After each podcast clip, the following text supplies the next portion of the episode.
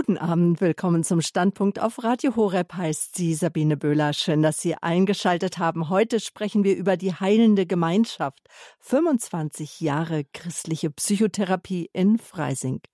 Für den Psychotherapeuten und Palutiner Pater Dr. Jörg Müller war es 1995 überfällig, ein neues Therapiekonzept zu entwickeln, eine ein- bis dreiwöchige stationäre Begleitung heilungssuchender Menschen, die im Palotti-Haus Freising das finden sollten, was sie in keiner Klinik oder Arztpraxis angeboten bekommen heilende Gemeinschaft.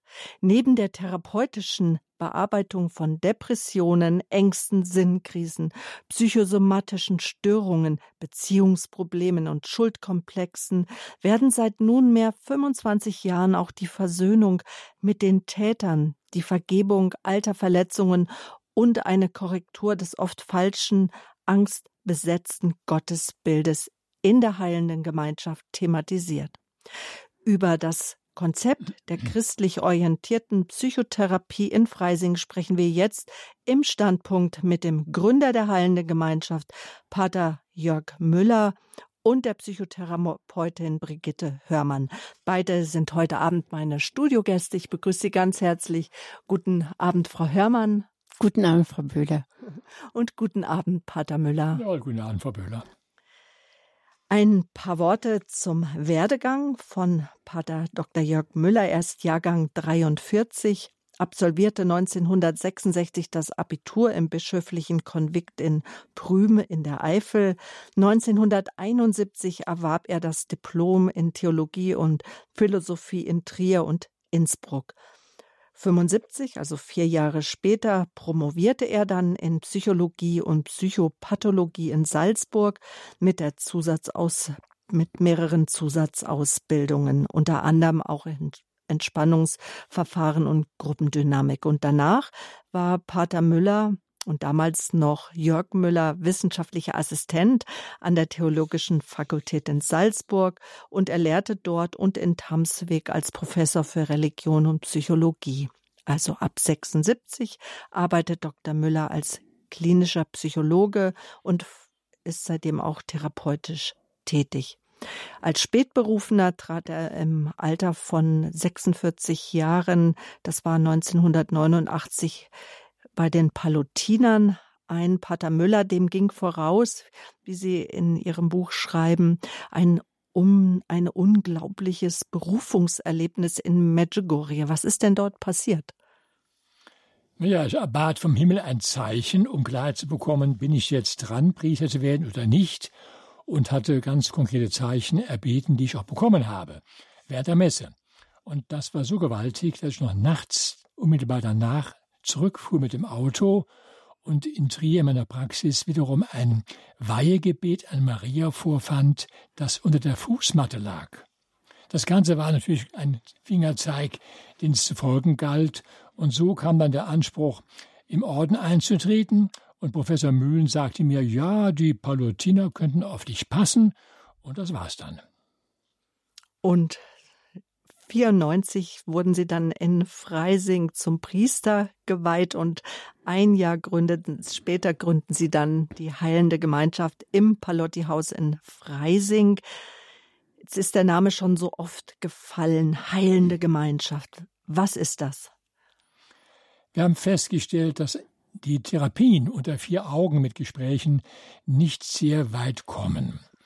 Dass eine Gemeinschaft dazu noch kommen muss, weil die Personen sich selbst noch untereinander therapieren durch Gespräche, Austausch. Und wenn der Klient erfährt, dass er mit seinem Problem nicht allein ist, dass auch die anderen ähnliche Sorgen haben, ist schon mal die halbe Miete. Und dann kommt eben auch in den Freizeit, im Kellerstübchen, im Park, was auch immer, die Gemeinsamkeit der Leute am, am Tisch, beim Essen. Und das prägt und verstärkt auch die Atmosphäre, die Bindung. Und das ist wichtig für die Therapie. Denn isolierte Patienten, die allein wie Amöben im Raum laufen, das bringt nichts. Frau Hörmann, wie würden Sie denn die heilende Gemeinschaft beschreiben? Ja, ich würde als Schwerpunkt auch sagen, dass, ähm, so wie das Wort ja schon sagt, heilende Gemeinschaft, dass die Gemeinschaft tatsächlich der Dreh- und Angelpunkt ist. äh, für mich ist es in jeder heilenden Gemeinschaft ähm, wie ein kleines Wunder, dass die Menschen, die am ersten Abend noch ängstlich da sitzen, dass die im Laufe der Zeit auftauen und sehr viel passiert, dadurch, dass die Menschen sich gegenseitig stützen und auch was Pater Müller schon sagte, dass sie merken, sie sind mit ihrem Problem nicht allein. Es gibt schwerere Fälle, es gibt leichtere Fälle und sie unterstützen sich alle gegenseitig. Und dann würde ich auch sagen, oder ja, dass der Geist des Hauses einfach eine sehr große Rolle spielt. Inwiefern? Ähm, die Atmosphäre, die Sie dort spüren, und schon allein der, die Ästhetik, der Blumenschmuck und so weiter, erhebt auch die Herzen der Menschen. Mhm. Nun habe ich ja in meinem Eingangsstatement gesagt, Pater Müller, dass es für Sie sozusagen überfällig war, die heilende Gemeinschaft zu gründen, ähm, weil sie dort etwas anbieten wollen, was man in keiner Klinik und keiner Arztpraxis angeboten bekommt. Aber Gemeinschaft gibt es doch auch in Kliniken und auch Kliniken sind doch schön gestaltet, haben schönes Ambiente. Aber es ist trotzdem anders in der heilenden Gemeinschaft. Nachdem ich selbst in zwei Kliniken Patient war und dann Vergleiche ziehen konnte, fiel mir auf, dass doch Wesentliches fehlt. Die Fülle der Methoden, die wir anbieten, es sind sechs bis sieben Methoden, die Dichte des Programms, Gruppe jeden Tag, zweimal, Massagen, Einzelgespräche, Atemtherapie, Körpertherapie, Kunsttherapie, Bibliodrama, Tanzen, Theater, äh, Gottesdienste. Die ganze Fülle macht es, die Mischung macht es eigentlich und die gibt es in den Kliniken in diesem Maße nicht. Und vor allen Dingen, ich habe in Trier jahrelang therapiert in der Praxis und diese Auge-in-Auge-Gespräche mit dem Klienten zu zweit, da ist irgendwann mal das Ziel erreicht und wir kommen nicht mehr weiter. Bei vielen wäre auch der soziale Aspekt wichtig, das heißt die Feedbacks durch die Gemeinschaft, durch die anderen. Und das hat ja gefehlt. Und da habe ich gedacht, wir müssen da was machen, habe ein Team gesucht und lange gesucht und Gott sei Dank gefunden. Frau Herrmann, Sie sind fast von Anfang an in diesem besagten Team dabei, der heilenden Gemeinschaft. Und später kam auch noch Ihr Ehemann dazu. Sie sind beide zertifizierte Coach und Kommunikationstrainer, ausgebildet an der Coaching Akademie in Bielefeld und sie begleiten Einzelpersonen, Paare, Gruppen und Teams in ihrer Weiterentwicklung. Zudem sind Sie, Frau Hörmann, ähm, Heilpraktikerin. Sie haben den großen Heilpraktikerschein und sind auch ausgebildet in Körper- und Gesprächstherapie und haben einige Jahre auch Meditation gelehrt und unterrichtet. Wie sind Sie denn mit Pater Müller in Freising weil Sie haben damals, glaube ich, in Ebersberg gewohnt, als die Heilende Gemeinschaft gegründet wurde. Wie sind Sie mit der Heilende Gemeinschaft und Pater Jörg Müller in Verbindung gekommen? Ähm, ich habe eine Praxis in ähm, Grafing gehabt und habe aber gleichzeitig noch in Freising gearbeitet, zwei Tage in einer Naturheilpraxis bei Dr. Bommer, der auch Allgemeinarzt ist. Und bei ihm habe ich zwei Tage gearbeitet und Gespräche geführt mit Klienten. Und er machte damals eine Analyse, hatte einen Platz in der Heiligen Gemeinschaft als Arzt und fragte mich, ob ich nicht Lust habe, ihn zu vertreten. Und da hatte ich ganz große Lust drauf, weil ich arbeite sehr gerne mit und in Teams. Und so bekam ich seinen Platz. Ich habe mich dann bei Pater Müller vorgestellt und ich denke, man konnte sofort merken, das geht, das passt zusammen. Und ich habe mich darauf gefreut. Wie viele Personen gehören jetzt insgesamt zum Team dazu? Es sind acht Personen, die aber im Wechsel tätig sind. Im Sommer sind andere dran als im Herbst. Acht Personen. Und das Wichtige ist hier die Vielfalt der therapeutischen Ausbildung und Kenntnisse. Es muss auch kompatibel sein und ergänzbar sein. Und das ist eben auch die Not, wenn man ein Team sucht. Mhm. Hier hat es ganz gut gelungen, geklappt. Und wir sind froh, dass wir schon lange im Team sind. Jetzt fange ich an, langsam Nachfolger auch zu suchen, was nicht einfach wird. Und im Team sind auch ähm, Ordensleute dabei. Ich denke da an Schwester Maria Illich, die auch ja. bei uns schon auf Sendung war zum inneren Kind oder auch Pater Dr. Paul Pöll, beide gehören Rudi zu den Pöll, ja, Rudi, Rudi Pöll. Pöll beide genau. gehören zu den Steiler Missionaren. Ja. Genau, und dann auch natürlich auch Ihr also, Mann ist mit dabei. Drei geistliche Gefäße in einem Team ist schon Luxus. ja, das ist ganz gut so. Mhm. Pater Müller, Sie haben die Heilende Gemeinschaft vor 25 Jahren gegründet, aber das war ja nicht die erste Gründung. 69 während des Studiums gründeten Sie den Krankenhaussender Radio Piccolo. Also ich habe es hier sozusagen mit einem Kollegen zu tun in Trier, Saarburg und Hermeskeil. Und ein paar Jahre später, wie Sie selber sagen, gefrustet, haben Sie in Tunesien eine T-Shirt-Fabrik gebaut. Das war in den 80er Jahren. Und dann eben die Gründung der Heilenden Gemeinschaft. Und in ihrer Autobiografie haben sie geschrieben, gerade noch mal gut gegangen heißt die, dass diese Gründung absolut überfällig war. Warum? Was haben Sie beobachtet? Weil Sie kamen ja aus der klinischen Psychotherapie, aus der klassischen. Naja, wie ich schon eben sagte, diese Zweiergespräche, die vielfach geführt werden, führen nicht sehr weit. Da fehlt eben noch die Gruppe. Aber dazu braucht man Räume. Ein Privat, ähm, oder private Praxis eines einzelnen Therapeuten, der hat ja keine Räume für Gruppentherapie, einige schon. Aber dann kommt noch hinzu, ähm, dass man mehrere Kollegen, Kolleginnen einstellt, die das andere ergänzen. Denn allein alles machen geht schon gar nicht. Und bei uns ist wichtig, in der Gruppe, die ich ja selbst leite, dass ein Therapeut, mindestens einer dabei ist, um mich zu korrigieren, zu ergänzen. Denn allein schaffen wir es auch nicht. Und im Teamgespräch hinterher, mit dem kompletten Team, werden nochmal da Dinge besprochen. Wie gehen wir jetzt vor bei dem und dem Klient? Was machen wir jetzt? Das ist ganz wichtig.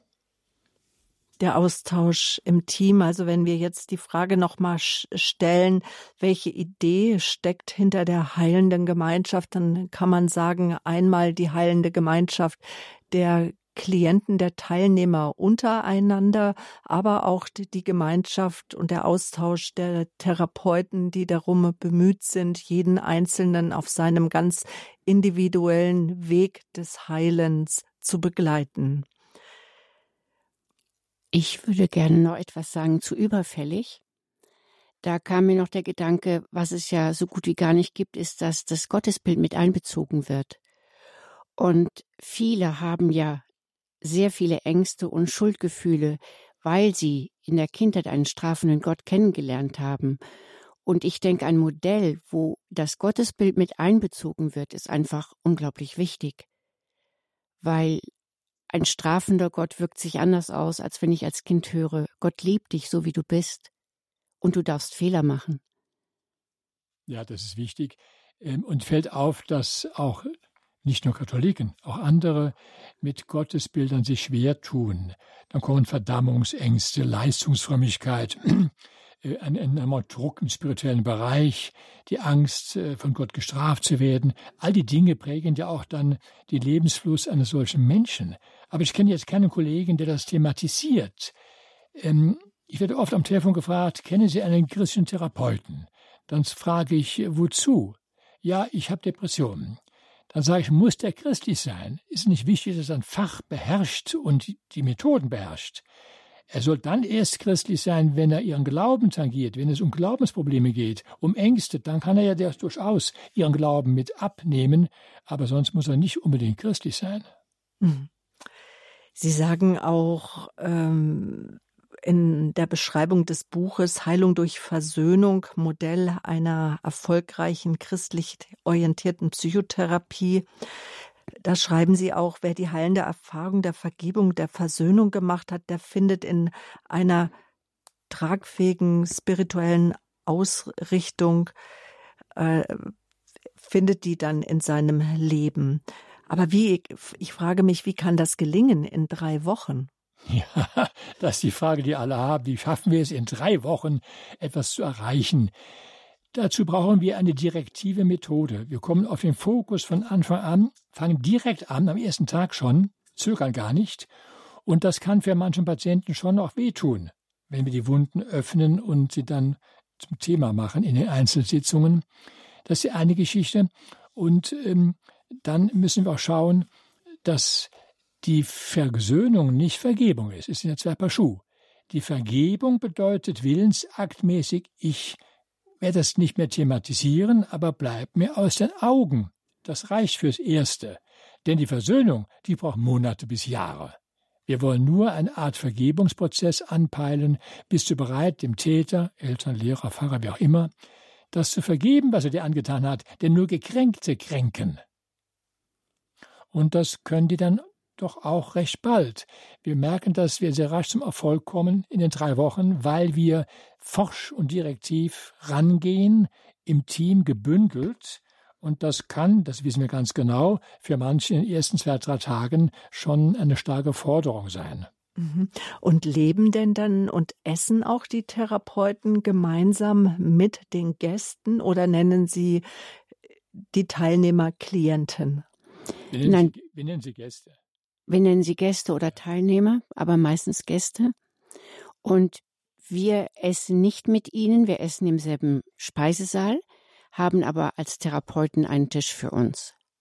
Sodass nicht noch vielleicht Gruppengespräche oder Therapiegespräche dann beim Mittagessen vielleicht auch weitergeführt werden? Richtig, wobei, dazu muss ich sagen, da müssen wir uns alle sehr zügeln. Wir haben eine Regel eingeführt. Erst dreiviertel Stunde nach dem Essen, also wenn wir nicht während des Essens, sondern wenn dann ein, also Viertel nach zwölf beginnt das Essen und ab 13 Uhr dürfen wir dann über Klienten sprechen. Und im Sommer, da bin ich bei der Heiligen Gemeinschaft, haben wir meistens das Glück, dass wir rausgehen können in den Garten und da gemeinsam an einem Tisch sitzen und äh, die einzelnen Fälle durchgehen. Mhm. Die heilende Gemeinschaft äh, findet dreimal im Jahr statt, aber nicht immer drei Wochen lang, sondern Sie haben sie inzwischen gestaffelt. Das haben Sie, glaube ich, ein bisschen verändert in Ihrem Konzept, Frau Hörmann. Ja, ähm, es gibt die eine Woche im Herbst, also meistens im November, die drei Wochen im Sommer, weil da die meisten Menschen sich auch drei Wochen Zeit nehmen können und Ferien haben. Und dann gibt es noch die 14 Tage um Ostern rum, also im Frühjahr. Ja, es waren früher dreimal drei Wochen. Wir haben es gekürzt. Einmal die eine Woche aufgrund von vielen Lehrern, die darum baten, weil sie nicht mehr Zeit hätten. Aber wir sehen, sie reicht nicht. Dann machen die Menschen eine Woche und sagen dann, jetzt hätte ich gern noch eine Woche drangehängt. Eine Woche ist zu wenig. Die drei Wochen sind optimal. Im Frühjahr die zwei Wochen geht auch noch gerade. Ich überlege jetzt, ob man nicht doch noch mal zweimal drei Wochen anbieten sollte aufgrund der Anfragen und aufgrund der Ergiebigkeit dieser Zeit. Gut, der Preis mag für manche ein Problem sein, aber das sind wir bei Gott nicht teuer. Nein, wirklich nicht. Dann müssen wir jetzt dann gleich darüber reden. Dann sind die Hörer erstmal mit all diesen Eckdaten in, äh, auf dem Laufenden. Was kostet denn die heilende Gemeinschaft? Mit wie viel muss ich rechnen? Drei Wochen kosten komplett 1950 Euro. Einzelzimmer, Vollpension, Therapie ist alles drin.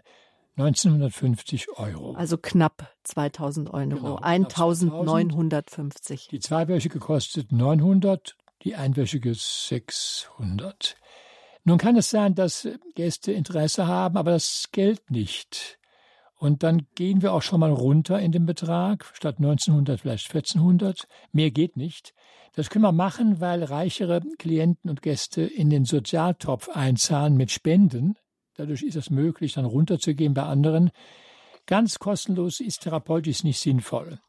Wir arbeiten ja nur kostendeckend, nicht gewinnbringend. Und man muss bedenken, dass die acht Therapeuten 20 Prozent ihres Gehalts äh, verzichten. Das wäre sonst nicht machbar. Und im Preis inbegriffen ist eine Voll Vollpension, ist, Alles ist ein ist Haus, billig, ja. ein großes ja. Haus mit mehreren Räumen, mit so. Wir sind auf Spenden angewiesen, die mhm. etwas spärlich zurzeit kommen und Corona-bedingt sind wir ein bisschen jetzt im Schlauch. Warum zahlen die Krankenkassen nicht? Ja, die Kassen. Die Kassen wissen um unser Projekt und schätzen das auch sehr, aber sie sagen, Herr Müller, der Staat, die Politik muss das ändern, dann zahlen wir auch gerne. Das heißt, die Privatkassen zahlen. Nur die BAK, DAK und die Gesetzeskassen da zahlen nicht. Die Techniker zahlt, die Schwäbisch Gemünd zahlt. Also viele zahlen schon. Das ist ein Problem. Wir hätten es ganz gerne auch. Denn wenn die Kassen alles zahlen würden, wäre das ganze Jahr voll mit Klienten. Und helfen Sie dann den einzelnen Klienten dabei, die Anträge auch bei der Krankenkasse zu stellen und Zuschüsse dabei, zu bekommen. sagen denen, wie sie vorgehen müssen, was allerdings selten vorkommt. Die meisten zahlen privat. Und da, wo es notwendig ist, machen wir das mit den Kassen. dass sie zumindest bereit sind, einen Teil zu zahlen, den therapeutischen Anteil, das heißt, dass die Hälfte dann sozusagen und die Vollpension dann der Klient übernimmt. Bis jetzt hat es ganz gut gegangen noch mit den Finanzen. Wir hoffen auf mehr Spenden. Ähm, ja, das ist halt so ein Modell. Ne? Es ist auf Spendenbasis. Mhm. Und wer kommt denn zu Ihnen? Wie finden denn die Menschen zu Ihnen in die heilende Gemeinschaft, Frau Hörmann? Zum einen über äh, Radio Horeb, dann zum anderen, ich denke zum größten Teil über die Vorträge von Pater Müller, über die Bücher, die er geschrieben hat und äh, einzelne Therapeuten, die im, zum Beispiel ich arbeite im Haus, Peter Rehn arbeitet im Haus. Wenn wir sehen, dass die heilende Gemeinschaft geeignet ist für diese Menschen, dann empfehlen wir die auch in die, äh, in die Heil empfehlen wir sie für die heilende Gemeinschaft. Aber das Hauptzugpferd ist Pater Müller. Sie haben äh, 67 Bücher inzwischen geschrieben. Ihr letztes gerade noch mal gut gegangen, wie Gott mich führte und äh, wie hinten auf dem Cover steht, haben Sie gesagt, das wäre das letzte Buch, aber Sie haben auch zahlreiche Bücher einfach geschrieben, wo ich sagen würde, therapeutisch christliche Seelsorgebücher, Ratgeberbücher. Wie würden Sie Ihre Bücher bezeichnen mit all den verschiedensten Titeln? Was kränkt, macht krank zum Beispiel? Es ist eine Mischung von Psychologie, Theologie, Pädagogik. Man kann sie fast gar nicht einordnen. Es sind natürlich Hilfen für den Leser, sich selbst besser zu verstehen, auch den Mitmenschen verstehen und einen Bezug auch zu Gott zu kriegen, der angstfrei ist. Das ist mein großes Anliegen ja, ich schreibe kein Buch mehr jetzt, es ist Ende, alles gesagt, alles geschrieben. Es kann nur noch darauf umgehen, dass man Neuauflagen. Jörg, es tut mir leid, dass ich hier lache, aber das hast du vor einem Jahr auch gesagt und dann kam nur ein Bestseller raus, der ja. schon dreimal aufgelegt wurde in diesem Jahr. Neuauflagen kann es ja noch geben. Psychothe eine Psychotherapie ohne Gott ist nur eine halbe Therapie, lese ich als eine Kapitelüberschrift in dem Buch Heilung durch Versöhnung, in dem das Freisinger Modell, also die heilende Gemeinschaft, vorgestellt ist. Nun gibt es aber unzählige Psychotherapien, in denen Gott keine Rolle spielt. Wie kann denn das geändert werden, gerade jetzt in einer Zeit, die ja immer säkularer wird? Ja, zu uns kommen Leute, die schon vorher in Therapien waren und einige sagen, äh, der Therapeut hat meinen Glauben nicht ernst genommen, ja eher sogar lächerlich gemacht. Ich komme da nicht mehr durch, das will ich nicht. Und dann kommen sie zu uns. Das sind Kritiken, die man ab und zu schon mal hört. Aber er muss auch nicht das Thema Gott thematisieren. Nur wenn es ein Problem des Klienten ist, dann muss ich einen Therapeuten suchen, der in der Lage ist, das zu thematisieren. Ja? Denn wir können nicht erwarten, dass die frisch von der Uni ausgebildeten äh, Kollegen gleich im Glauben schon so gefestigt sind, dass sie das auch noch machen können. Im Grunde ist der Priester der Ansprechpartner dafür, aber leider haben wir Personalmangel und oft auch die fehlende Kompetenz. Ich bedauere das zutiefst. Wir machen das dann eben auch, es geht nicht um Bekehrung, es geht nicht um Missionieren, auf keinen Fall. Wenn wir merken, dass das Gottesbild und die Erlösenprobleme ein Problem des Klienten sind, dann wird es behandelt ohne jetzt äh, übergriffig zu werden, ihn jetzt überzustülpen, mhm. das wollen wir nicht. Und zu uns kommen ja auch Moslems, Freikirchen, evangelische, katholische und wir hatten einen orthodoxen Mönchen sogar gehabt. Oder auch Atheisten. Ja, Athe ja sogenannte Atheisten. Ja. Denn das Glaubensgespräch, was wir einmal anbieten, freiwillig, ist gefragt wie nie. Die wollen alle eine zweite Stunde, noch eine Stunde haben, noch eine Stunde. Da ist dermaßen viel Frage und Wissensdurst, ist unglaublich. Wir machen buchstäblich eine Katechese. Und das machen alle Therapeuten. Also alle Therapeuten sollten ähm, spirituell sattelfest sein. Ja, das ist ein bisschen viel verlangt. das ist zu viel verlangt heute. Die sollen ihr Metier beherrschen, ihren Job, ihre Methode, die Empathie haben, sich einzufühlen. Das ist wichtig. Ne? Der Glaube und Gott spielt erst dann eine Rolle, wenn es beim Klienten eine Rolle spielt. Und ich würde sagen, äh, spirituell auf jeden Fall sattelfest, weil von wo geschieht Heilung? Und ja, da komme ich. Mhm. Es ist richtig.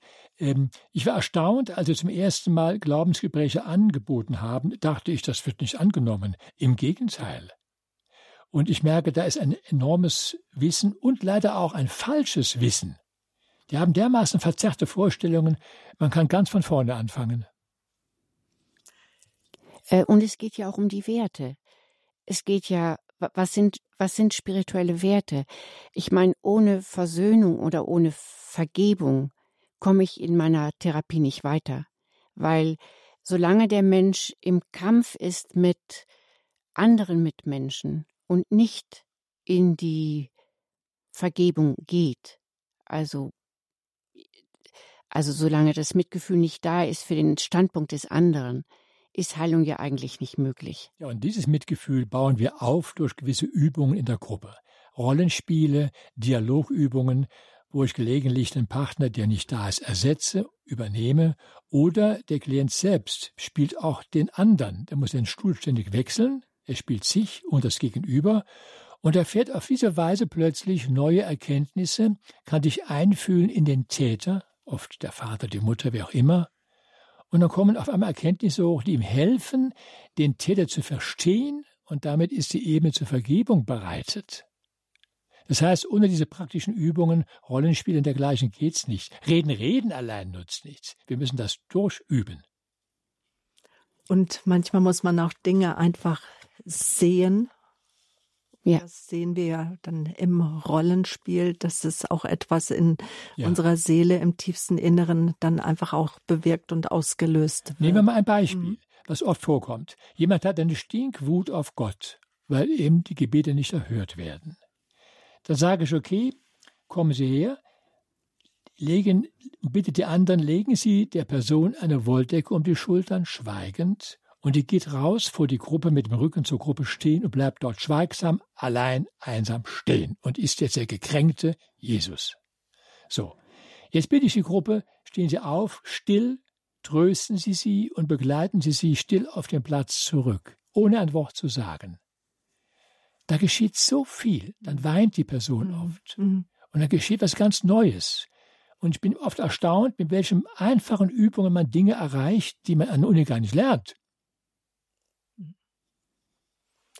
Sagt Pater Dr. Jörg Müller, Psychotherapeut, Autor, Gründer der Heilenden Gemeinschaft im Palotti-Haus Freising. Die Heilende Gemeinschaft hat ihr 25-jähriges Bestehen gefeiert. Pater Müller ist hier mit Brigitte Hörmann. Sie äh, ist ein festes Teil des Teams der Heilenden Gemeinschaft. Sie ist Psychotherapeutin, Kommunikationstrainerin. Wir sprechen gleich weiter, liebe Hörerinnen und Hörer. Wir wollen aber auch Sie einladen, Vielleicht waren Sie schon mal in der heilenden Gemeinschaft, möchten Erfahrungen teilen. Vielleicht haben Sie aber auch Fragen, kennen Bücher von Jörg Müller, von Pater Müller. Alle Fragen sind willkommen. Die Nummer 089 517 008 008. Der direkte Draht hier ins Münchner Radio Horeb Studio zu Johann Schnellbach, ehrenamtlicher Mitarbeiter in der Regie. Das ist die Münchner Telefonnummer 089 517 008 008. Gleich wenn wir noch ein bisschen mehr ins Detail gehen, was Sie während der heilenden Gemeinschaft einfach erwartet. Wir haben es eben schon gehört, es sind Einzelgespräche, Gruppengespräche, Körperarbeit, Tanz, äh, auch Massage gibt es, systemisches Arbeiten, aber auch Bibliodrama, Glaubensgespräche. Wir werden da gleich auch noch ein Stück weit intensiver darauf eingehen, aber auch Ihre Fragen, Ihre Anmerkungen sind uns willkommen hier im Standpunkt bei Radio Horeb. Gleich geht's weiter, bleiben Sie dran.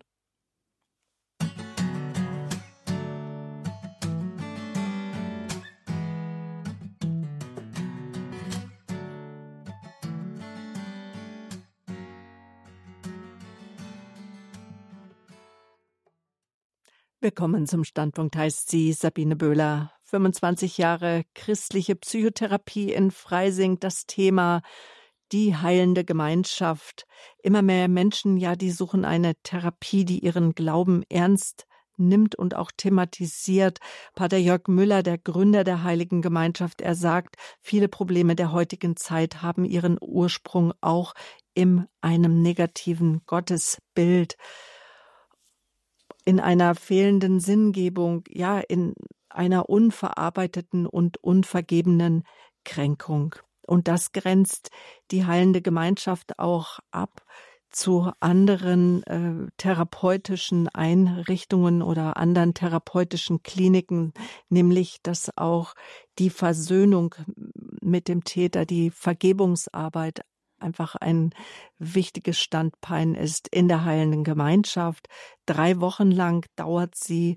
Das ist ein, eine Zeit, wo Pater Müller sagt, ähm, da gibt's die besten Erfolge, aber aufgrund der Bedürfnisse der Teilnehmer oder der Menschen, die nach Hilfe suchen, gibt's auch eine einwöchige heilende Gemeinschaft oder auch nur 14 Tage. Wir haben Sie eingeladen anzurufen, Fragen zu stellen oder auch ähm, Erfahrungen zu teilen. Ähm, Frau Maria hat uns angerufen. Sie kommen aus München. Ich denke mir mal, Sie kennen die heilende Gemeinschaft. Willkommen, guten Abend. Grüß Gott. Heult da jemand auf der anderen Seite oder lachen Sie, Frau Maria? Das kann ich gerade nicht deuten. Guten Abend. Guten Abend. Ich mhm. habe eine sehr ausgefallene Frage. Ja. Und zwar, ich bin ganz stark elektrosensibel und ich wollte wissen, ob in der heiligen Gemeinschaft auch meine hohe Sensibilität der neuen 5G-Strahlung gegenüber behandelt werden könnte, beziehungsweise dass ich nicht so sehr darunter leiden muss. Gibt es da eine Möglichkeit? Wir hatten schon einige Klienten mit einer hohen Sensibilität und auch einer Elektro, äh, soll man sagen, Allergie, könnte man sagen. Äh, wir haben ein, zwei Zimmer, die einigermaßen unbelastet sind. So gänzlich ausschalten können wir es nicht. Und äh, diese Thematik konkret behandeln wir auch nicht. Wir können nur schauen, dass der die Person einigermaßen geschont wird im Hause. Mehr können wir nicht tun, weil diese konkrete Problematik der Elektroallergie ist für uns jetzt kein Behandlungsthema. Wie lange ist die Wartezeit? Die ist nicht hoch. Wenn Sie zum Beispiel jetzt sich melden würden für November, dann geht das noch ganz gut. Wir haben noch zwei Plätze frei, glaube ich. Ansonsten reicht immer so sechs Wochen vorher. Aha. Im, November, Im November ist die ein. Beginn? Äh, bitte? Wann ist der Beginn im November? Die eine Woche im November, ich habe es gar nicht im Kopf jetzt. Das dürfte mittendrin sein, die mittlere Woche im November. Ich 13. bis 19. November. Ah ja. Steht auf der Homepage der Heilenden Gemeinschaft. Wer auch Fragen dazu hat, liebe Hörerinnen und Hörer, kontaktieren Sie doch bitte den Hörerservice am Montag die Nummer dazu, die altbewährte 08328 921 110, die Nummer vom Radio Horeb Hörerservice, wo Sie Fragen rund um das Programm auch zu Sendungen stellen können. Und wenn Sie online sind, www.horeb.org im Tagesprogramm finden Sie unter 20 Uhr das Detailfeld und dort haben wir auch äh, Termine und Kontaktdaten für Sie bereitgestellt. Dann, Frau Maria, sage ich danke für Ihren Anruf. Auf Wiederhören. Guten Abend noch. Herr Hager aus Radolfzell, guten Abend. Guten Abend, Frau Hager aus Radolfzell. Ich hätte eine Frage, und zwar ich war Masseur und ich würde mich interessieren, welche Formen von Massagen bieten Sie an? Ähm, unterschiedliche Massagen. Ich mache die ayurvedische Massage. Mein Kollege macht eine Spezialmassage. Jörg, wie würdest du die nennen, was Peter macht? Ich weiß es nicht. Es er geht jedenfalls kräftig ran und hilft sehr vielen. Ich weiß nicht, wie er, wie er sie nennt. Mhm. Und die Massage, vielleicht, wir wollten ja sowieso über die einzelnen äh, therapeutischen Komponenten sprechen, auch die Massage. Warum gibt es, bieten Sie überhaupt Massage an, also die Berührung mit den Händen? Das ist ja dabei das Ausschlaggebende. Weil Berührungen elementar wichtig sind. Wir wissen, dass einige, vor allen Dingen manche Männer, nicht gerne die Massagen haben. Die bieten sich dann, und gerade da sage ich, bitte tun Sie es mal, sich konfrontieren, mal darauf einlassen. Sie werden sehen, es tut Ihnen sehr, sehr gut. In der Tat, es tut Ihnen dann sehr gut. Und diese Berührungen legen ja auch Wohlfühlhormone frei. Das ist ja ganz wichtig. Und äh, ich denke, die Menschen kommen ja mit Problemen oder mit Krisen. Und dieser Wohlfühlfaktor einer Massage ist ein sehr, sehr guter Ausgleich zu dem, äh, zu der Anspannung, die auch da ist. Mhm. Und sie können im Körper auch Blockaden lösen. Und dieses berührt werden äh, ist einfach für die meisten sehr, sehr angenehm. Und die Massage ist ein, zweimal die Woche? Zweimal die Woche. Wer unbedingt keine haben will, der kann denn dafür als Ersatz eine Gesprächssitzung haben. Mhm. Herr Hager, ich denke, die Frage damit soweit beantwortet. Ich hätte gern schon etwas genaueres gewusst. Ja, ja, den Namen. Ja. Ich weiß den Namen der Massage nicht. so, ja, also in meinen Augen ist es die klassische Massage, ähm, wo er an den wunden Punkt geht und dann wirklich dort verbleibt. Es tut manchmal sogar weh, aber es hilft. Mhm.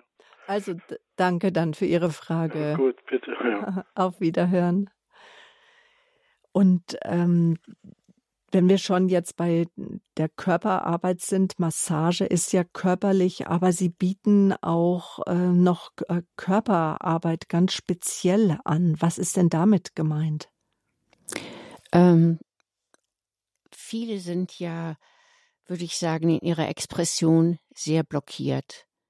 Und die Körperarbeit ist zum einen äh, über Rollenspiel auch und über Theaterübungen, die mein Mann anbietet äh, kommen die Menschen in die Expression und das stärkt das Selbstvertrauen.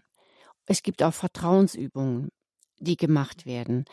Es wird körperlich verankert, was in den, in den Gesprächen gesprochen wird, zum Beispiel auch der Gefühlsswitch. Das heißt, wir sagen auch in den Therapien, du hast Gefühle, aber du bist nicht deine Gefühle, du bist sehr viel mehr als deine Gefühle.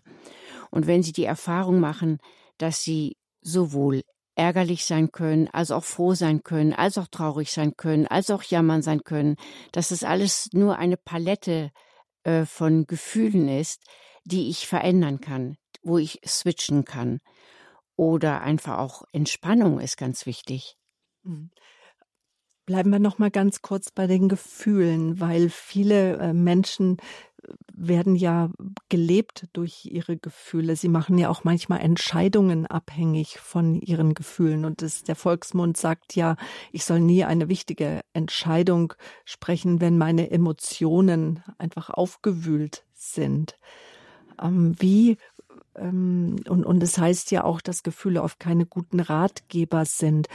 Aber wie arbeiten Sie mit den Gefühlen so, dass sie dann verwandelt werden können? Ähm, also erstmal ist die Frage, müssen sie verwandelt werden? Weil Gefühle sind ganz wichtige Indikatoren für uns Menschen. Die Frage ist, muss ich sie ausagieren? Das ist das eine. Das andere ist, es gibt viele blockierte Gefühle und da gibt es einfach die Unterstützung, dass das Gefühl raus darf, um als Indikator oder als Botschafter mhm. auch, auch wahrgenommen zu werden. Mhm. Dass die Menschen sich das trauen. Die meisten trauen sich das ja nicht. Also man kann von fünf Grundgefühlen ausgehen, die wir immer wieder äh, treffen in den Gruppen. vorrangig mal die Selbstablehnung, ich mag mich nicht, Angst, Wut, Schuldgefühle und Trauer. Und die zeigen sich nicht so deutlich, sind oft verschleiert. Trauer kann sich zum Beispiel zeigen als eine Depression oder mitunter sogar eine verkappte Wut. Das ist merkwürdig, aber es ist so oft. Oder Schuld kann sich wiederum zeigen, auch in Ärger oder Depression. Und in der Gruppe, die ich vormittags habe, da werden die Gefühle freigelegt, provoziert geradezu durch bestimmte Übungen und Provokationen von mir, um dann in den Einzelgesprächen das aufzuarbeiten. Das ist wichtig. Denn wir haben festgestellt, dass die Mehrheit unserer Gäste sich sehr schwer tut, zum Beispiel Nein zu sagen, sich abzugrenzen, Wut zu zeigen im konstruktiven Sinn, weil sie harmoniebedürftig ist, Angst hat, Sympathie zu verlieren, wenn sie mal trotz den eigenen Kopf durchsetzt, eigene Wege geht. Und diese Abhängigkeit macht krank. Und das legen wir frei, um das dann uns anzuschauen. Und sie üben auch in der Körperarbeit in Konflikte zu gehen, weil viele haben Angst vor Konflikt. Was Pater Müller schon sagte, vor Liebesverlust, Sympathieverlust und so weiter. Und dann merken sie, das ist ja gar nicht so schlimm, was ich hier übe. Mhm.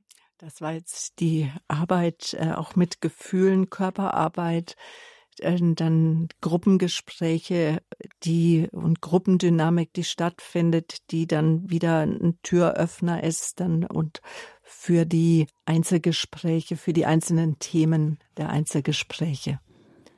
Mhm. Dann machen wir mal weiter mit einem weiteren Hörer aus Landsberg, hat uns Herr Alois erreicht. Guten Abend.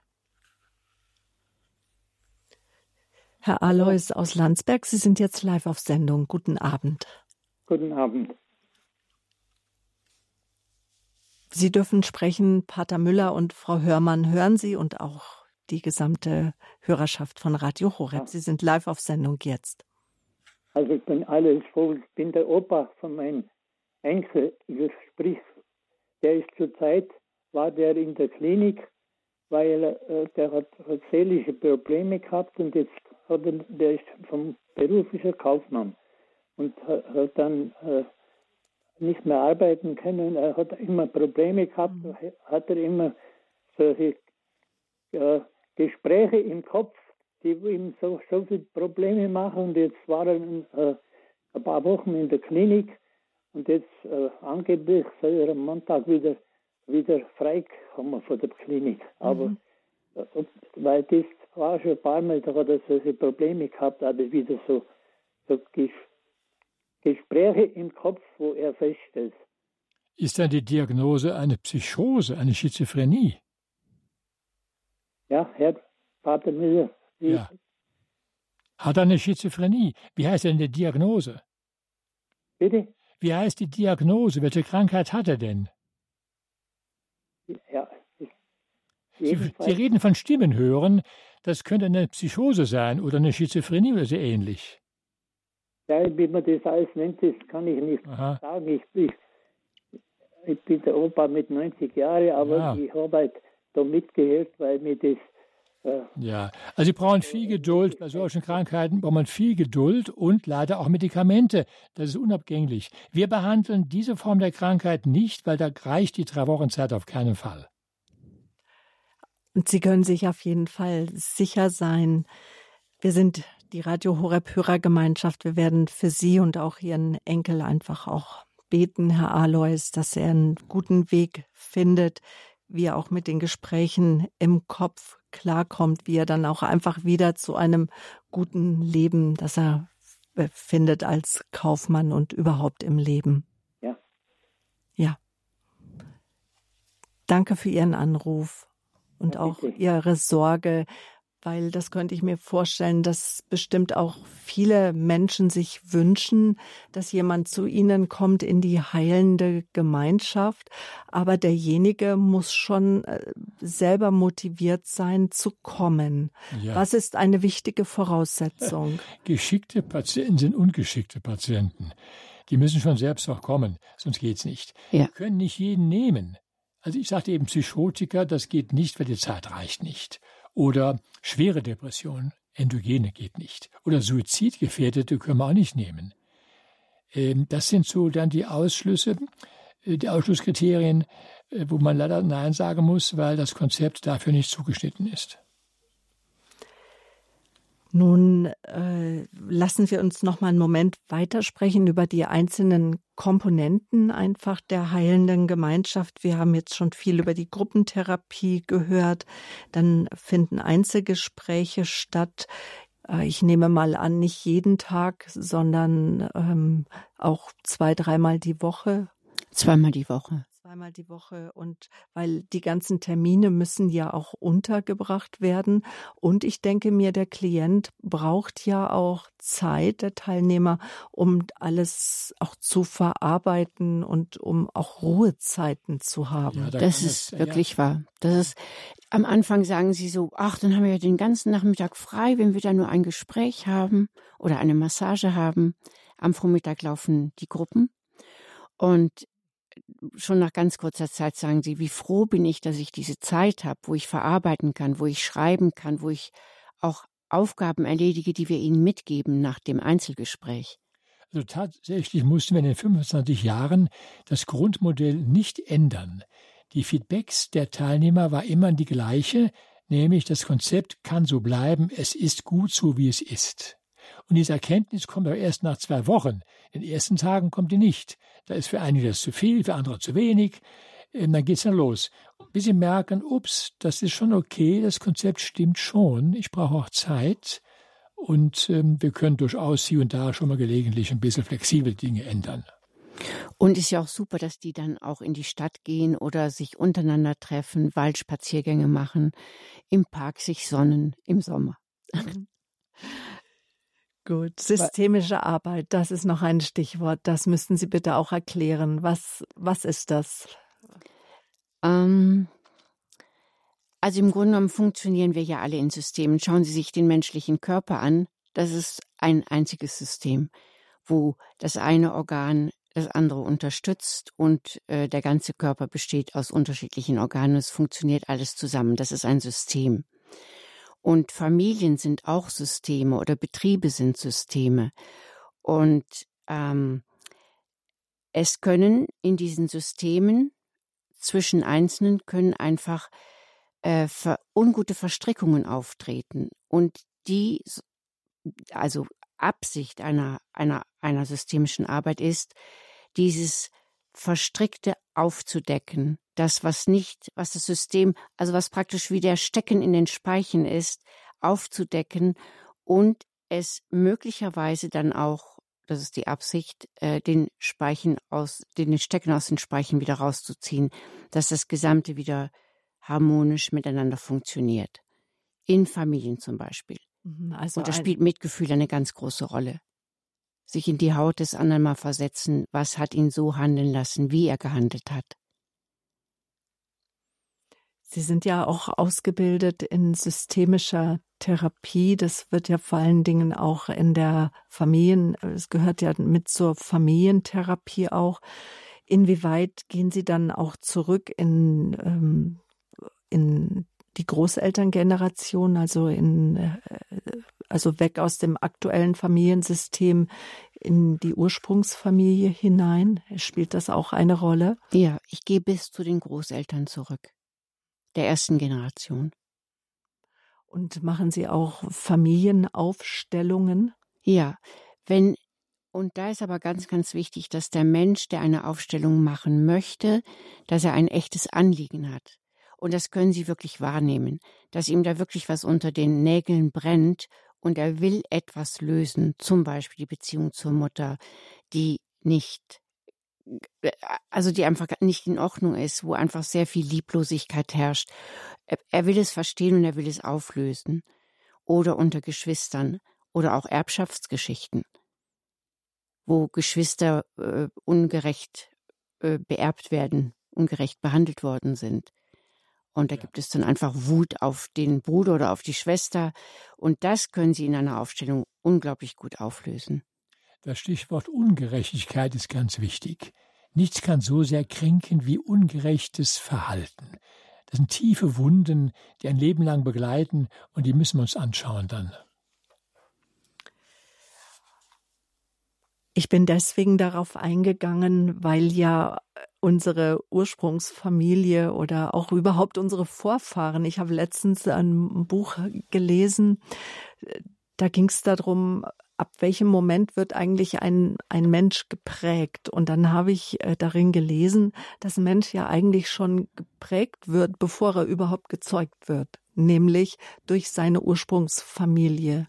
Er bekommt also schon die Prägung im Mutterleib des Familiensystems, so könnte man es nennen, ja mit auf den Weg. Und ähm, jede Familie hat so ihre Dynamik. Und ich habe jetzt hier gesehen in Ihrem Buch Heilung durch Versöhnung, wo Sie das Freisinger Modell ähm, vorstellen, dass Sie sagen, es gibt äh, auch Gründe, warum wir uns selber verletzen. Und ich denke mal, dass da auch unsere äh, Ursprungsfamilie, was wir auch gelernt haben, wie wir denken, wie wir fühlen, wie wir sprechen, wie wir handeln, damit eine, da eine Rolle spielen. Aber lösen Sie das vielleicht nochmal auf. Wie verletzen wir uns denn selber, Pater Müller? Ich habe eben mal die Regel aufgestellt, nur gekränkte Menschen kränken andere. Wenn nicht gekränkt ist, kränkt ja auch keinen. Und äh, die Gründe, warum wir uns verletzen, sind einmal die, ich möchte aus der Opferrolle raus und gehe in die Täterrolle rein. Oder ich bin nur wütend aus anderen Gründen und schiebe die Wut, die der Person A gilt, auf die Person B, weil A nicht verfügbar ist, eine Verschiebung. Wie oft Patienten auch den Therapeuten an, anmaunzen, der gar nicht gemeint ist. Äh, wir können jemand kränken, weil wir im Stress sind, weil wir krank sind. Das kann auch dann jemanden reizbar machen. Also viele Gründe haben wir, um zu weh zu tun, letztendlich aber nur, um frei zu werden, aus der Opferrolle zu kommen. Wenn ich das verstehe, dann muss ich die Kränkung nicht persönlich nehmen. Dann merke ich, die Person, die mir jetzt weh tut, der wurde selbst wehgetan. Und die lässt bei mir jetzt das Ganze raus. Es hat mit mir eigentlich nichts zu tun. Wenn das Wissen da ist, bin ich schon geschützt. Und welche Rolle spielt da auch eine Familiendynamik? Ja, eine ganz große. Denn vielfach wiederholen wir unbewusst das Verhaltensmuster von Eltern oder Vorfahren. Wir wissen das gar nicht. Wie oft sagt jemand, ich möchte auf keinen Fall so reden wie meine Mutter. Und prompt spricht er so. Hm. Das ist diese merkwürdige äh, Imitation, die in den Genen wahrscheinlich liegt. Wir müssen uns das, erkennen und lösen, um eigene Wege zu gehen, sonst sind wir immer verstrickt, wie das eben gesagt worden ist, systemisch verstrickt. Da müssen wir raus. Nicht? Ähm, Beispiel, wenn ich morgen eine Glatze kriege, dann nur deswegen, weil, man, weil der Vater meiner Mutter eine hatte. Diese Überkreuzgeneration ist gesetzlich verankert. Wer also wissen will, ob er eine Glatze kriegt, muss nur gucken, hat der Vater der Mutter eine Glatze gehabt. Haben wir eine Abhängigkeit, genetisch. Lassen Sie uns noch über die Folgen auch der Verletzungen sprechen, weil die Folgen, das, äh, da, womit die Menschen zu kämpfen haben, das sind ja auch quasi die Klienten, die zu ihnen kommen. Ja, wenn die auf dem Anmeldebogen nennen sollen, warum kommen sie zu uns, mhm. nennen sie ihre Diagnosen, ihre Gründe, warum kommen sie zu uns, dann sind oft die Dinge das heißt Missbrauch, Burnout, Depressionen, Ängste, so das Typische. Wenn man dann einige Gespräche hat und einige Tage schon im Land da gearbeitet hat, merkt man, das Problem ist kein, ist ein ganz anderes. Die legen zwar hin mit Burnout und mit ähm, Depressionen, aber wir entdecken dann tiefer liegende Dinge, etwa Missbrauch emotionaler Art, sexueller Art, physischer Art, was auch immer, oder andere Traumata, die verdeckt sind, oft unbewusst überlagert, die müssen freigelegt werden. Und die können sogar hinreichen bis zur Generation davor. Wir hatten einen Jungen, fast ein Kind gehabt, das das Gefühl hatte, nicht geliebt worden zu sein. Es ist depressiv gewesen, wollte nicht mehr leben. Irgendwas stimmte da nicht. Und die Eltern sagten, nein, es war ein Wunschkind, es war sehr geliebt. Wir verstehen das überhaupt nicht und stellten dann plötzlich fest, dass ein Onkel in der Familie ausgegrenzt wurde, der war nicht geliebt, hatte Suizid begangen, wurde verschwiegen, wurde nie erwähnt. Und dieser junge Neffe oder wie er nennt, übernimmt nur unbewusst das nicht gelöste Problem vom Onkel. Wenn man das so hört, könnte man sagen, das ist doch Einbildung. Ist das tatsächlich so? Also ich meine, Sie sind ja auch klinischer Therapeut können so wirklich Familiendynamiken ja, sein. Ja, wir müssen Einbildungen ernst nehmen. Eine Einbildung ist nicht irgendwie eine dumme Fantasie. Das ist eine ernsthafte, krankmachende Situation. Die müssen wir ernst nehmen. Schauen Sie, wenn wir mit, wenn wir mit Placebos arbeiten, ist ja auch eine Einbildung, aber die wirken. Placebos sind heute ernstzunehmende Mittel, die eingesetzt werden, um zu heilen. Und da geben Sie mir ein Stichwort, nämlich was auch noch zur heilenden Gemeinschaft gehört, nämlich der abschließende Gottesdienst mit Handauflegung. Was ja. ist da das Besondere? Am letzten Tag ist ein Gottesdienst, wo ich dann die Heilungsgebete spreche, ein längeres Heilungsgebet und anbiete handauflegendes Gebet um Heilung, ganz individuell und subjektiv formuliert für den Einzelnen. Ich biete auch die Krankensalbung an, die gerne genommen wird. Und in diesem Gottesdienst geschieht dann nochmal ein gewaltiger Schub an Erkenntnis, an Heilung, an Tränen. Und viele haben das im, im, im Erinnerung als sehr wertvoll und wichtig, als Höhepunkt sozusagen. Und da kommen alle. Es ist ja kein Zwang zu kommen, aber da kommen alle. Das wollen sie haben. Sie wollen die handauflegenden Gebete haben und auch die Salbung. Und welche Bedeutung messen Sie auch der Beichte bei? Würden Sie auch, hören Sie auch Beichte während der heilenden Gemeinschaft? Ich selbst nicht, das wäre nicht so gut als Therapeut, aber ein Mitbruder ist verfügbar dafür. Und es kann auch in Anspruch genommen werden. Das wird gelegentlich genommen auch. Die haben dann, es gibt Zeiten, da wird es angekündigt und ein Mitbruder ist dann verfügbar dafür. Das geht. Mhm, und ich denke auch, dass im Palotti-Haus, Sie sind, glaube ich, fünf, sechs Brüder, die zusammenleben, dass dort auch jeden Tag heilende, Gemein äh, heilende Gemeinschaft, heilige Messe ja, ja. angeboten Morgen wird. Morgen ist hier laut ist mit der Gemeinschaft, die kann die da mitmachen und eine Messe anschließen, die kann die da besuchen. Ähm, die dürfen auch in die Kapelle gehen und eine Anbetung privat machen, gar kein Problem. Nur können wir nicht das jetzt überall anbieten im Programm, das wäre einfach zu viel. Aber privat kann das jeder tun. Und auch das Programm ist so ausgerichtet, dass ich daran teilnehmen kann. Jawohl, natürlich. Mhm. Die Sakramente, wir sagen ja auch immer, gerade für uns Katholiken sind ja die Sakramente ganz wichtig. Jetzt haben wir schon gehört, dass Sie der Krankensalbung ganz viel beimessen. Das ist vielen Menschen gar nicht bewusst, dass man auch die Krankensalbung bekommen kann bei psychischen Problemen. Also nicht nur unbedingt, wenn ich jetzt körperlich sterbenskrank bin und ja. weiß, dass ich vielleicht nicht mehr lange auf dieser Erde sein werde. Äh, da hat die Kirche zu einseitig den Körper immer nur gesehen. Wir sehen ja auch die Seele und den Geist. Alle Krankheiten, alle Störungen, Leib, Seele, Geist sind hier gemeint und die Krankensalbung wird entsprechend auch benutzt. Und ich verwende auch dann bei dem Gebet entsprechende Formulierungen. Also die heilende Gemeinschaft, ein Therapiekonzept, das Körper, Seele und Geist mit hineinnimmt in den Heilungsprozess. Wir sprechen darüber mit dem Gründer der Heilenden Gemeinschaft über 25 Jahre christliche Psychotherapie. Sie können auch anrufen, liebe Zuhörer, Fragen stellen, Erfahrungen auch teilen. Vielleicht waren Sie schon mal in der Heilenden Gemeinschaft. Über 1000 Teilnehmer hat es in diesen 25 Jahren gegeben. Dreimal jährlich findet sie statt.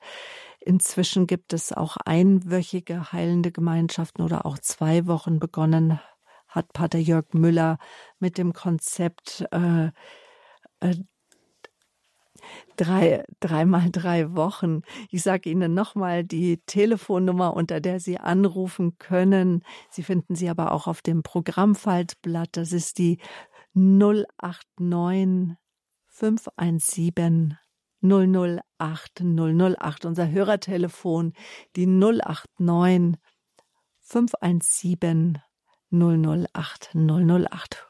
Rufen Sie aus dem Ausland an, ist die deutsche Vorwahl 0049. Und wenn Sie zum allerersten Mal anrufen, lassen Sie sich nicht irritieren durch die Bandansage. Das sind unsere Datenschutzbestimmungen von Radio Horeb. Es entstehen Ihnen auch keine zusätzlichen Kosten. Gleich geht's weiter hier im Standpunkt.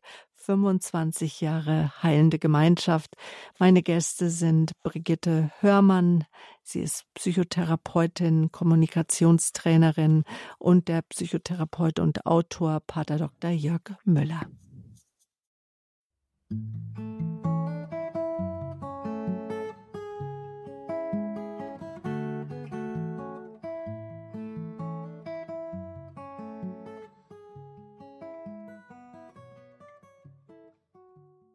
Gott der Allmächtige, so heißt es, er heilt all unsere Gebrechen. Gott hat uns selbst in Gemeinschaft hineingestellt und in Gemeinschaft erfahren wir, wer wir sind, wer wir in Gottes Augen sind, in den Augen unserer Mitmenschen und in der heilenden Gemeinschaft mit anderen Klienten zusammen und in der Gemeinschaft mit den Therapeuten kann Heilung stattfinden, in der heilenden Gemeinschaft. Einmal durch Gruppentherapien, durch das Miteinander der Patienten, aber auch in Einzelgesprächen, in Körperarbeit, in systemischer Arbeit. Wir stellen Ihnen die heilende Gemeinschaft vor, die 25 Jahre ihres Bestehens feiert. Aus 14 Ländern, so sagt Pater Jörg Müller, waren schon über 1000 Klienten in der heilenden Gemeinschaft ein christliches Therapiekonzept, das aber auch Menschen anspricht, die nicht unbedingt christlich sozialisiert sind, sondern ein Konzept für jeden. Wir haben Sie eingeladen anzurufen, liebe Hörerinnen und Hörer, und Frau Elfriede, die hat das getan, nämlich aus Österreich. Guten Abend. Ja, guten Abend. Bin ich auf Sendung? Ja, sind Sie. Ja, genau. Ich wollte besonders an, an, an Herrn Pater Jörg Müller ein ganz großes Danke sagen. Und zwar, die Konstellation war so, ich war zur damaligen Zeit äh, Erzieherin in der Erzdiözesen äh, München und Freising und habe damals äh, die Sendung gehört, Gottes Bilder, Gottes Erfahrung. Äh, da, da hat sie das, äh, äh der äh, Programmdirektor Kocher hat sie interviewt und da hat Radio Horeb gerade zu laufen begonnen. Und mir ging es damals sehr schlecht. Ähm, mein Augenlicht ist damals abgestürzt auf 10 Prozent. Äh, ich habe sechs Augen OPs gehabt. Jedenfalls Sie haben mich damals so beeindruckt, auch äh, insgesamt irgendwie stabilisiert, wie Sie über das Thema Gottesbilder, Gottes Erfahrungen gesprochen haben. Ich könnte Ihnen jetzt Sätze nennen, die Sie damals sagten, aber jedenfalls kam ich dann wieder ähm, durch Frühberentung in meine Heimat, in meine schöne Heimat nach Tirol zurück. Aber ich konnte dann Radio Horeb nicht mehr empfangen, nicht mehr erreichen. Wir haben es immer wieder angestellt, also weil ich darin schon so viel Heilung sah, dass Radio Horeb Psychotherapeuten einlädt, die einfach meinem christlichen, ich war in einer ähm, christlichen Familie, Großfamilie hineinsozialisiert. Auf jeden Fall vergingen die Jahre, durch dieses Analogradio konnte ich auch mit dem Radio Maria Österreich erfahren. Mit links, also wirklich nicht gut. Und dann kam ich 2015 mhm. nach Medjugorje und im selben Hotel, wo wir sind, unsere Pilgergruppe aus Salzburg, war auch ähm, der äh, Dr. Kocher. Äh, auf jeden Fall hat uns ihr Radio Horeb vorgestellt ähm, und das war, und dann hat er gesagt, ich soll mir die, ein, ein digitales Radio kaufen und das habe ich dann gemacht mhm. und, äh, und, und ja, das sage ich ganz. Erste, als ich auftrete, ja. Wer war wieder da? Wieder Dr. Jürgen Müller. Also mir lief damals kalt und heiß über den Rücken. Denke ich mir, Mensch, wie wirkt denn die Mutter Gottes? Und auf jeden Fall. Und jetzt haben Sie heute Abend noch gehört, dass er durch eine Erfahrung in Medjugorje auch zu seiner Berufung, Ordensmann zu werden, gefunden ja, hat. Genau. Und auf alle Fälle, man sieht es, also ich muss sagen, Radio Horeb mit seinen ähm, Referenten, die sie einladen, ist Segen über Segen. Und jetzt kann ich es immer wieder hören. Und wie ich hörte, dass heute wieder Dr. Pater Jörg Müller am Programm ist, dann war das für ja. mich gesetzt zu hören. Mhm. Weil ja. Damals haben sie schon so viel über, über die Vergebung, über die vergebende Liebe oder vergeltende Gewalt. Ich nehme. Und, äh, mhm. und also, wie gesagt, auch wo Sie die Esoterik angesprochen haben, von den süßen Sahnehäppchen, äh, Vorsicht, Vorsicht und so weiter. Ich könnte Ihnen viele Sätze nennen. Ich danke aber Ihnen ganz herzlich für Ihr Statement. Es freut mich, dass Sie das gesagt haben. Ich wünsche Ihnen dann weiterhin Gottes Segen. Dankeschön an Frau Elfriede aus Österreich. Behüt Sie Gott. Vor allem an Radio Horeb und, und das ist Segen über Segen. Und der Dr. der Jürgen Müller, der passt da einfach super hinein. Okay. Danke. Dankeschön. Auf Wiederhören, Frau Elfriede. Bevor wir mit dem nächsten Hörer sprechen, das ist auch immer wieder ein Thema hier auf Radio Horeb, dass die falschen Gottesbilder. Vielleicht, dass Sie uns jetzt noch mal einen Anhaltspunkt geben von falschen Gottesbildern, wie Sie sie oft bei Teilnehmern finden, die in die heilende Gemeinschaft kommen. Es gibt Regeln. Gott straft nicht, Gott droht nicht, Gott überfordert nicht, Gott ist auch nicht äh, wie ein Mensch sofort wütend. Ähm, Gott macht keine Angst. Das sind ganz wichtige Erkenntnisse. Ich kenne nur einen großzügigen Gott der Barmherzigkeit, gewiss verbindlich schon, aber nicht drohend und bedrückend. Und ich wundere mich, wie viele Leute, gerade die Frommen, immer noch so Ängste haben und Gott besänftigen wollen mit frommen Leistungen und immer wieder Büßen tun und das Leben sich nicht gönnen können. Und wenn es ihnen schlecht geht, dann denken sie oft, Gott straft sie. Furchtbar.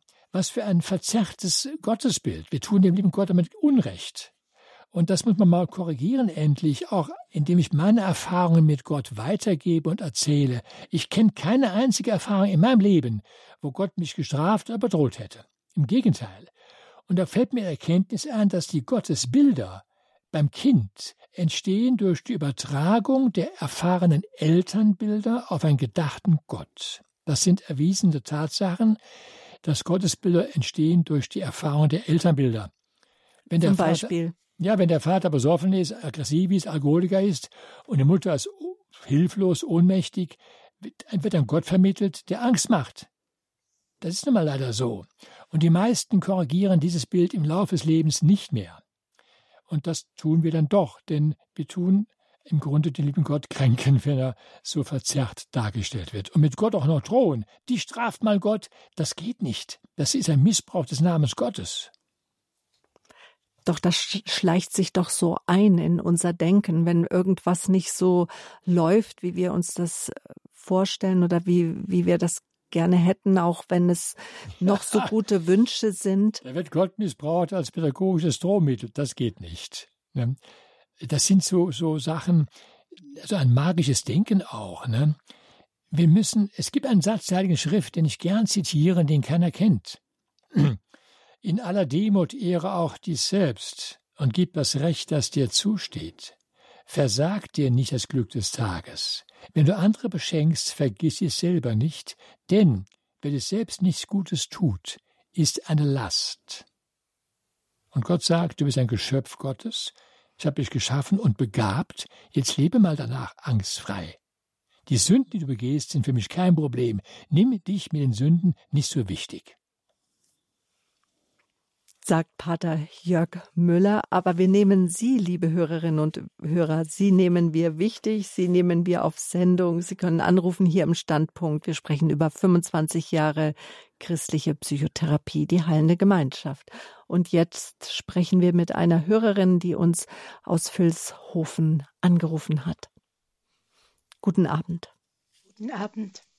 Ich habe jetzt Radio Horeb gehört und äh, jetzt habe ich eine Enkelin, die ist 19 Jahre, äh, lebt in Freiburg und die ich jetzt die letzte Zeit äh, in ihrem äh, Beruf, sie möchte Erzieherin werden und hat jetzt das Homeoffice oder wie sich das nennt, äh, gemacht. Und jetzt ist sie wegen in eine schwierige Lage gegangen und weiß nicht mehr, wie es weitergehen soll.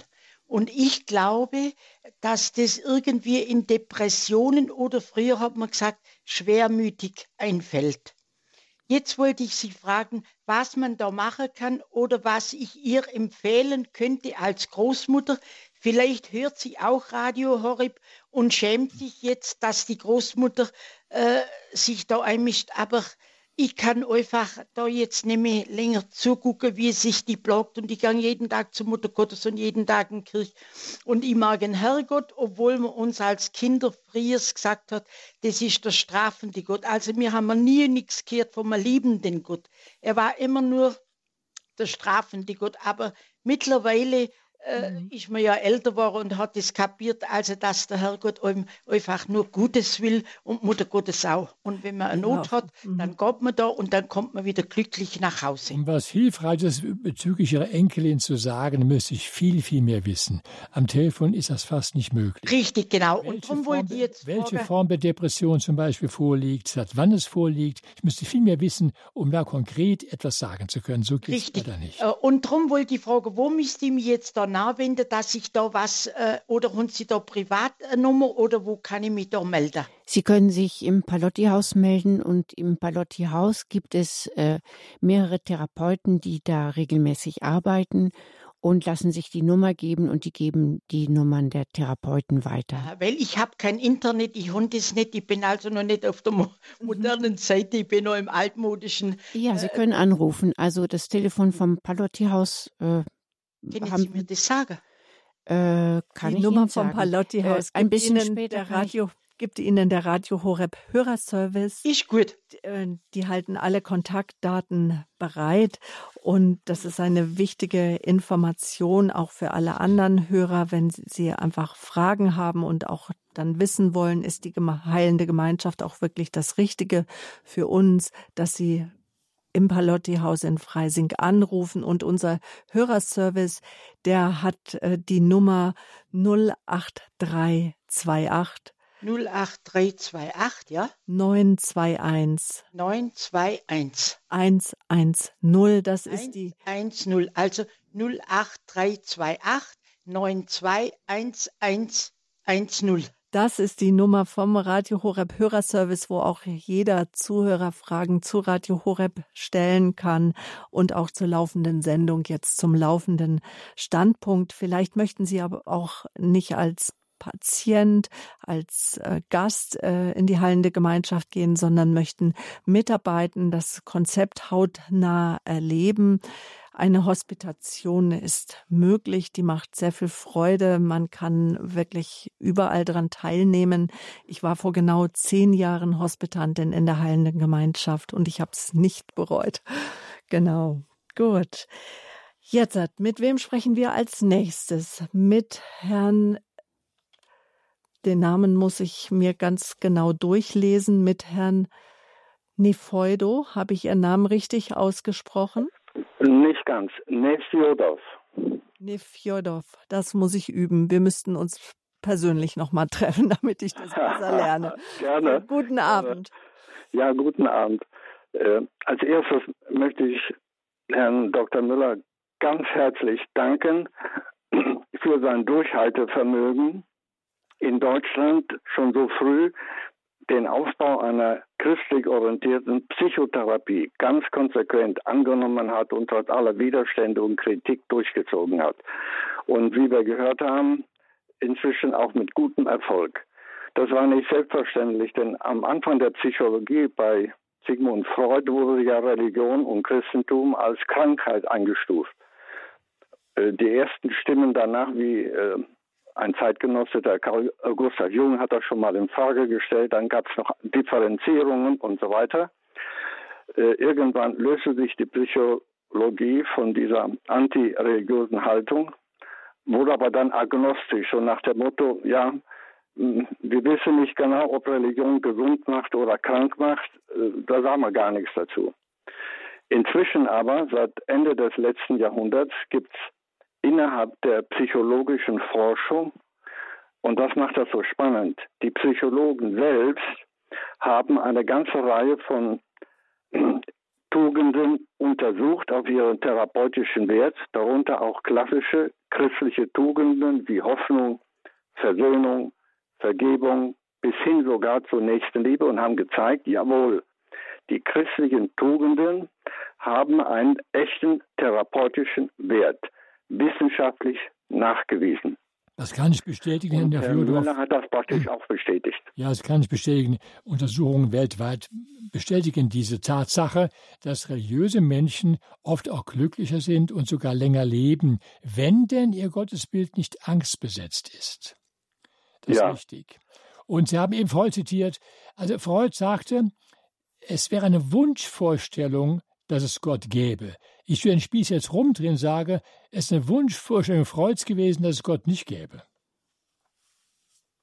Ja, ich höre nicht so gut. Ich habe dich jetzt nicht so genau verstanden. Aber lassen Sie mich kurz abschließen noch mit einer Frage an Herrn Müller. Äh, aber bisher konnte ich noch nicht beobachten, dass diese neuen äh, Forschungen, die also den therapeutischen Wert von christlichen Verhaltensweisen zeigen, dass sie tatsächlich etwas mehr in die Breite, in der Praxis eingezogen sind. Wie ist Ihr Eindruck, Herr Müller? Ist das, findet das nun wirklich statt? Es gibt einige Kliniken oder Einzelpraxen, wo das sehr wohl Einzug gehalten hat. Ähm, aber vereinzelt leider. Es ist nicht die breite Masse. Und die Kliniken, die sich jetzt christlich nennen, da sind oft die Erwartungen des Klienten zu hoch. Wenn er dann dort Anbetung und Gebet erwartet, dann würde ich immer etwas bremsen wollen.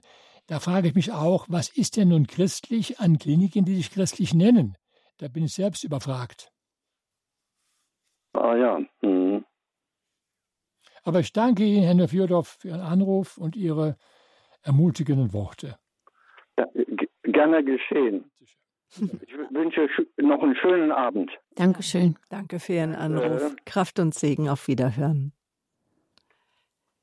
Die nächste Dame möchte ich begrüßen aus Ulm, Frau Sachs. Guten Abend. Guten Abend. Äh, ich möchte ein bisschen genauer wissen, äh, weil ich eine Kollegin und Freundin habe, die im Ruhestand jetzt so in die Depression gerutscht ist, medizinisch in meinen Augen viel zu viel Mittel kriegt, aber äh, diese seelisch-geistige Aufarbeitung geschieht in der normalen medizinischen Praxis in meinen Augen äh, zu wenig oder gar nicht. Da haben Sie recht. Und, ja. und jetzt ist eben auch für mich die Frage, kann ich da Ihre Gemeinschaft empfehlen oder äh, ist das dann zu schwierig schon? Das kann ich so nicht sagen. Es kommt auf den Schweregrad der Depression an. Bei uns sind sehr viele Klienten mit Depressionen, die wir durchaus gut behandeln können äh, und sehen auch ein, dass oft die Medikamentierung sehr hoch ist. Und da gibt es sogar die Fälle, wo einige gar nicht kompatibel sind. Aber wie gesagt, wenn Sie im Anmeldebogen Depression nennt, rufe ich meistens die Person zurück und frage nach, seit wann, wie hoch, wie stark, um ein Bild mehr machen zu können. Die Mehrheit konnte bis jetzt bei uns damit angenommen werden. Das war kein Problem. Mhm. Und in Bezug auf die Altersstruktur, darüber haben wir noch gar nicht gesprochen. Wie viele Teilnehmer gibt es während einer heilenden Gemeinschaft und wie alt sind die Teilnehmer? Bei der großen maximal 19 Personen, das Alter ist von 16 bis 85 bis jetzt gewesen. Äh, früher waren es viel mehr Frauen, inzwischen kommen auch mehr Männer. Und im Schnitt sind die so 45 Jahre, im Durchschnitt ist das 45 Jahre. Ähm, ja, und von 19 Teilnehmern kann man mal sagen, dass vielleicht zwei unverändert leider dann nach Hause gehen. Warum das so ist, wissen wir oft nicht vier bis fünf brauchen vielleicht noch eine ambulante Nachbetreuung, die wir gerne vermitteln. Der Rest darf als geheilt entlassen werden. Und wie organisieren Sie dann die Weiterbegleitung? Ja, wir gucken zu, ob an dem Ort ein Therapeut ist, mit dem wir uns in Verbindung setzen. Einige, die nicht so weit weg wohnen, kommen ins Weisinger Haus dann. Dann ist das der alte Therapeut, den sie auch hatten. Sehr praktisch natürlich. Und dann gibt es die Fälle von Norddeutschland, wo wir gar nichts, gar keinen Kollegen kennen. Da wird es dann schwierig. Da kann ich nur noch googeln und fragen. Mhm. Und es gibt manche Teilnehmer, die äh, einfach, weiß ich, ein paar Tage im Haus buchen und Einzelsitzungen nehmen oder auch zusätzlich noch Massagen. Und es gibt doch sicherlich auch äh, Patienten, die schon in einer laufenden Therapie sind. Sehr viele. Äh, gibt, ja. Geht das auch, dass ich, wenn ich schon einen Therapeuten, eine Therapeutin meines Vertrauens habe, dass ich der trotzdem sage, ich würde mal gerne drei Wochen in die heilende Gemeinschaft, weil ich könnte mir vorstellen, dass viele auch Hemmungen haben, das ihrem Therapeuten zu sagen. Nein, die müssen ja den Therapeuten auch angeben auf dem Anmeldeformular und gelegentlich rufe ich den Kollegen an die, wissen, die empfehlen sogar mitunter, ja, Mama, Pause, gehen wir nach Freising. Das ist eine Ergänzung, die tut sehr eine Ergänzung, gut. also Was nicht geht. Keine Konkurrenz. Ja, genau. Nein, nein. Was nicht geht, ist, dass jemand einen Therapeut hat, dann den zweiten noch parallel laufen lässt. Das geht nicht. Mhm. Ja. Jetzt gehen wir aber nochmal nach Ulm zu Frau Sachs. Ist Ihre Frage damit soweit beantwortet? Ja, heißt das, ich kann ihre Arbeit empfehlen und sie entscheiden dann ja, ob sie sie annehmen oder nicht. Ganz genau, so ist es ja. Und ihre Freundin entscheidet auch erstmal, ob sie ihre Empfehlung auch ja. annimmt. Ja, ja. Äh, Gut. Ich meine, sie ist auch religiös orientiert, also ja. das glaube ich ist nicht das Problem. Gut. Äh, aber die, die, ich kenne ja ihre psychischen Probleme, die sind nicht geklärt. Mhm. Gut, wir können das ja dann tun. Sagen Sie Bescheid von uns, ja. dann machen wir das. Gut, Dankeschön. Auch, auch danke für Ihr Mitfühlen, für Ihre Freundin. Das ist, das macht Freundschaft aus. Alles Gute. Dann möchte ich eine letzte Hörerin für heute Abend auf Sendung nehmen. Sie rufen uns aus Neckars-Ulm an. Hallo, guten Abend. Ja, guten Abend. Ähm, ich wollte ähm, doch mal das mit dem falschen Gottesbild aufgreifen und es hat mir so gefallen, was der Herr Pater gesagt hat ähm, in Bezug auf, also ich würde es jetzt abgekürzt sagen, gönn dir was. Aber ich würde so gern noch einmal hören, wie das also genau land, lautet, weil sowas hört man eigentlich fast nie.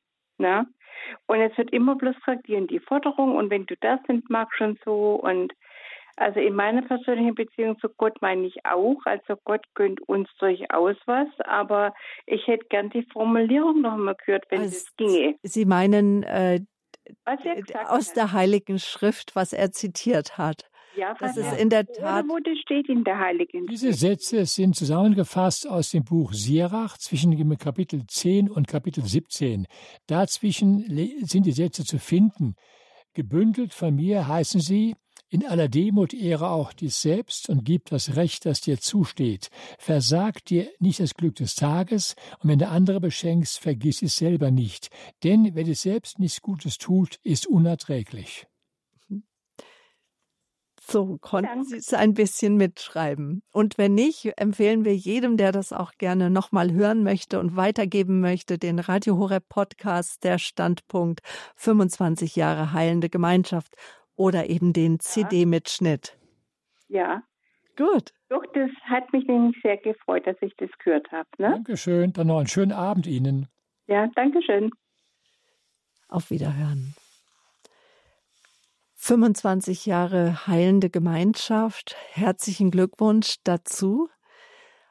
Was wünschen Sie sich für die nächsten 25 Jahre?